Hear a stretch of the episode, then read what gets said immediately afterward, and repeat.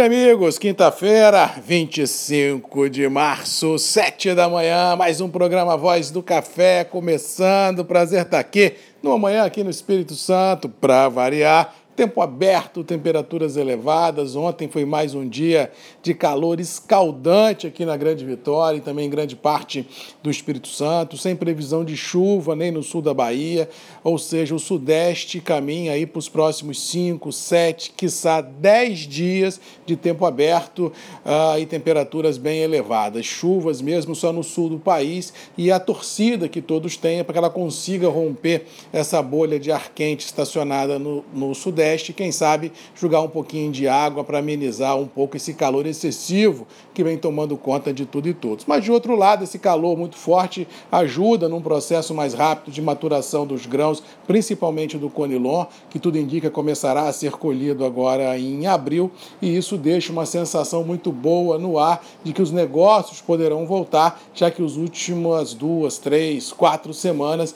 foi de uma paradeira gigantesca aqui no Espírito Santo e também no sul da Bahia Bahia, já que aquela velha máxima, né? Quem vendeu, vendeu, quem não vendeu está esperando um 2021 um pouco melhor. Então a falta de liquidez nas praças de comercialização é o notório, feliz ou infelizmente, nos últimos tempos. Ao que parece, essa sensação só será revertida quando a safra nova chegar e mesmo assim, num primeiro momento, tendo entregas de cafés vendidos lá atrás e num segundo momento, se os preços ajudarem, com vendas novas sendo feitas pelo setor produtivo ah, como um todo. Com relação às bolsas internacionais de café, ontem tivemos um dia fraco, de pouca liquidez, no final dos trabalhos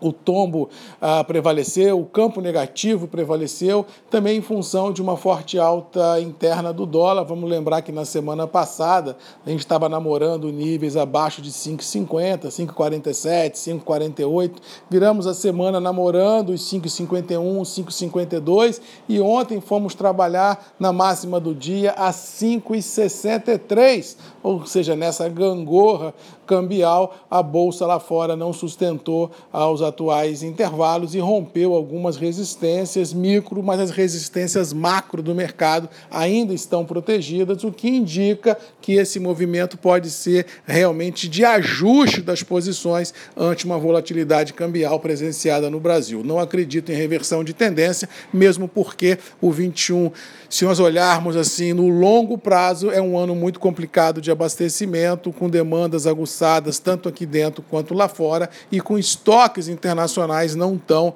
confortáveis como muitos esperam que poderia vir a ficar. Ou seja, temos pela frente um ano, no caso específico do café, realmente marcado por ansiedade, por uma expectativa de grandes volatilidades e ninguém sabe em sã consciência para onde vai a coisa ou o tamanho da volatilidade. Mas de fato e de direito, eu continuo a acreditar nas minhas verdades, que é um ano de 21 complicado, um ano de 21 com preços firmes, um ano de 21 com demandas apertadas e bem ou mal para aqueles produtores que têm margem, que têm, não tiveram problema com seca, um ano que pode ajudar a colocar um pouco as contas em dia e na torcida, claro, de que os custos de produção venham a cair em função aí de um contexto, tomar a Deus um pouco melhor financeiramente, para a gente ajudar a fazer essa conta do café fechar outra vez. Falando de mercado financeiro, o dia ontem foi mais um dia apático, todo mundo observando o transcorrer dos mercados globais e também o mercado interno, todo mundo de olho na pandemia, os seus reflexos na economia, para daí sim tomar uma postura mais agressiva no mercado. Mas no todo o que temos é uma lateralidade muito grande, tomando conta de tudo e todos, e nenhum grande coelho para sair dessa cartola. No mais, vamos ficando por aqui, desejando a todos aí uma boa quinta-feira, que Deus nos abençoe, que a gente possa enfrentar os desafios e vencê-los. E lembrando que todos os dias às sete da manhã nós temos um encontro marcado aqui nos grupos de redes MM, comigo, Marcos Magalhães, a voz do café, levando um pouco de esperança, um pouco de informação de mercado e tentando dirimir no presente o futuro das negociações. No mais, boa quinta-feira! Um abraço do Marcos Magalhães e até amanhã.